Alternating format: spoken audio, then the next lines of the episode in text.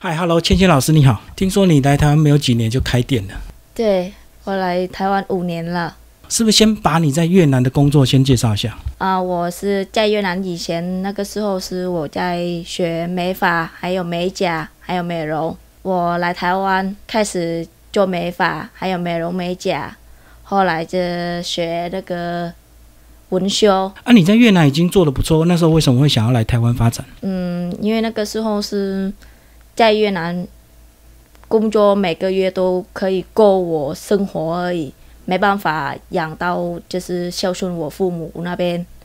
啊，我想来台湾就赚更多的，就我可以稍微孝顺他们一下。所以你本来有基础，可是来台湾学台湾的形式，这样子会不会反而学习上比较困难？就是你会习惯用越南的方式来做事，嗯，也不会啦，因为就是说，像洗头的，我都会洗越南的方式；发型的，我都会学像台湾的。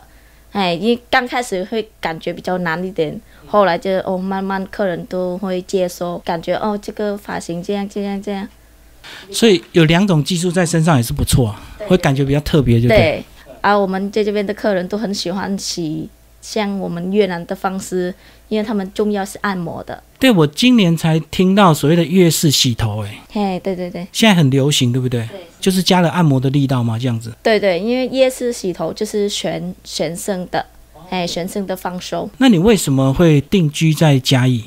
是因为你一开始找的工作就是在嘉义嘛？对对对，因为我当时在家店是在家一，我在家店都已经做四年多了，嗯，所以我都定做在家一而已。 后来是因为老板这个不想做，他给你做，对不对？对对，然后你那时候有没有什么考虑，就是到底要不要接下来？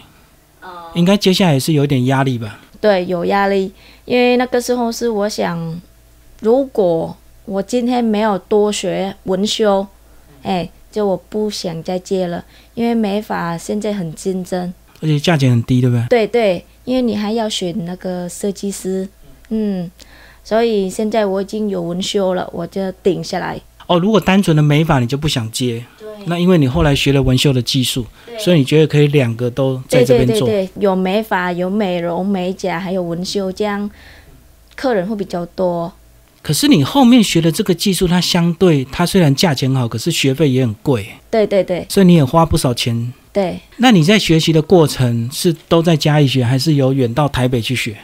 我有在家也有去台北，那种都是几天的课程而已，对哦对不几对？天的课程而已。所以你现在慢慢也可以转型做教学了。对对对哇，你这样算是进步非常快，是不是？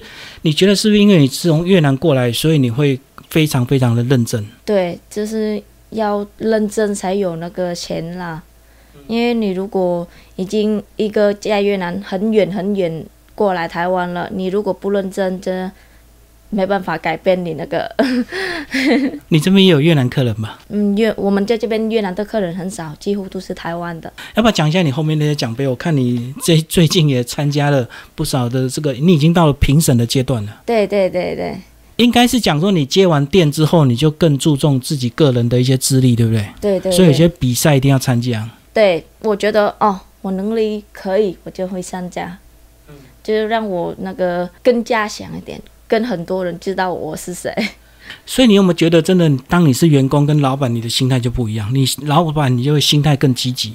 对，当老板的时候会比较压力，但是会比较有那个自己的想法。所以从去年到现在，其实还不到一年呢。对，讲实话是二十五岁当一个老板是很难、很困难。嗯，就是说要慢慢慢慢学。比同年纪来讲，算是很积极。很多同年纪还在学师傅，可能还在当助理而已。对对对对。然后最后讲一下你未来的规划吧。你未来还有打算你的店往哪个方向走？啊、我未来会也一样是在意的，就是说我会找那个房子比较大一点，我未来也一样是要教那个文修的学生。对对对，我已经规划好自己了。然后这个店呢？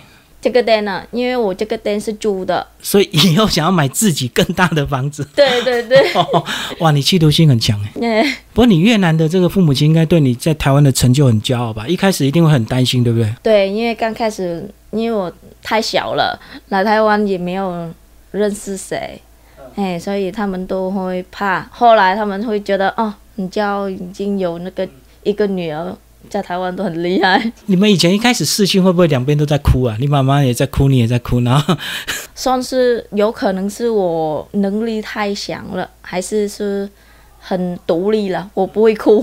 那你妈妈在哭啊？ 现在她就放心了吧？嗯，他们已经放心了，因为我来台湾已经一年多，他们已经放心了。现在已经五年多了，他不会担心了。 哦，你来台湾五年，又经过三年的疫情、欸，诶，对啊，对啊，所以你算是很辛苦诶、哎等于是有三年都生意很难做。虽然那时候对你还是员工，可是老板生意不好，你们员工薪水也会影响。，对，一样是我们是用抽的嘛，就是有客人做，我们才有钱。哎、对哦那每客人人就一样收入对有对对影响对。对对嗯嗯，所以你现在已经有员工了吗？对啊，我有一个美发师对对美发师，哦，所以你现在比较专注在美容的部分嘛？对对，就是说如果美发客人多的话，我美容上面就是有稍微空档，我都会下来帮忙。对对对，几乎都是让设计师他们做。哦，所以你本来也是做美发，对对对对，只是你现在比较想要专注在美容这个领域，就对了。对对对，因为我是比较喜欢是美容还有纹绣的。哎对，那我们来讲纹绣，为什么你会特别喜欢纹绣？它是人脸上的一小部分呢。可是我发现纹绣这个市场非常大，对，像我想的，你帮一个客人设计一个眉形的话，画出来很漂亮，他们很满意，你会感觉哦，有那个很成开就心，感对啊对，成就感，可是你画的很漂亮，跟真的要刺到 对真对脸上去，对，对那个就还是有要点很可怕对。但是做久了，你会感觉哦，很有成就感的。所以你一般在做客人，你都是直接观察他的脸型，还是会先跟他聊一聊，觉得他适合什么样的眉形？对我都会先跟客人聊哦，嗯，你适合这个那个眉形怎样怎样的，哎，就是先跟客人放松了，客人比较不会担心，我们才比较好做。你过去就有这么注重纹绣吗？